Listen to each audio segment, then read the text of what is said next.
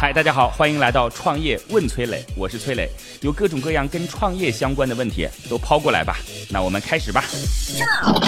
乐客独角兽会员李萌萌提问说啊，我刚刚开始创业，团队也不强，我想问一下，有哪些针对初创公司靠谱的招聘平台呢？招聘用的文案要怎么写才会更吸引人？抱歉，没有这样的平台，就是平台没有细化到如此，说我是专门针对于初创公司的，据我所知是没有啊。那就是招聘哪些岗位的，那有一些专业的岗位等等啊。所以我个人觉得，您还是自己去思考，该从哪些渠道获取自己的团队更重要。我觉得获取团队分为两种方式，第一种就是传统的那种啊，通过各种招聘网站来招聘。但是我更认为说，初创团队该怎么找？该从朋友圈找。我跟您讲，我在进行自己初创团队搭建的时候，就是翻所有的好友，这个好友是干什么的？他过去在我。的记忆当中靠不靠谱？他在哪个行业有没有可能被我挖过来？我自己的初创团队全是这样挖来的，就是基本合伙人都是十年以上的好友啊。我准备干这件事，想好谁可以。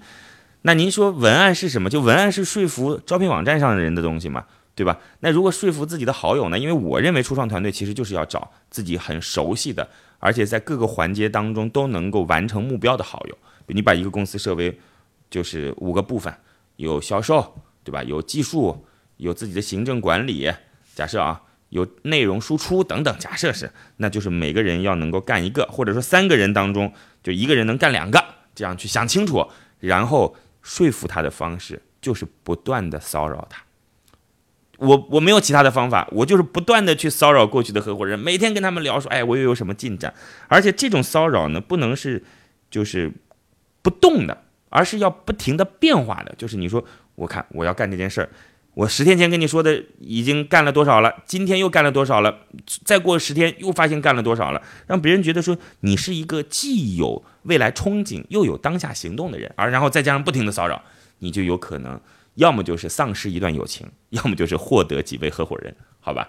祝您能够用这种嗯不要脸的方式获取成功，谢谢各位呢。如果有什么样的创业问题，可以加我的个人微信号八六六二幺幺八六六二幺幺。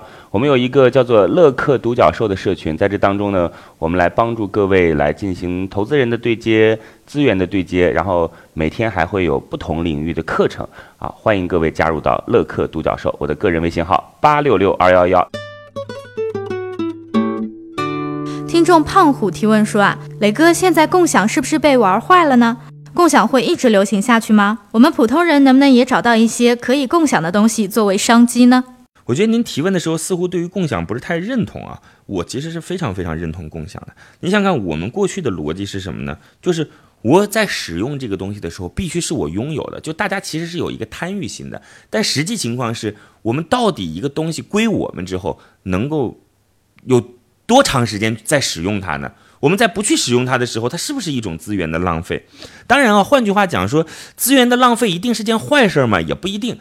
因为这个世界必须有需求，才能够有生产，有生产才能带动这个世界不断的去繁荣向前，对吧？所以资源的浪费在某种程度上来讲不一定是坏事。但是当我们的资源变得非常非常珍贵的时候，人类要更高效发展的时候，共享这个事儿就出现在我们面前了。所以我觉得在这个时间节点提共享是人类发展，因为已经经历到了这个阶段了。对，这这个很大很大很大了啊！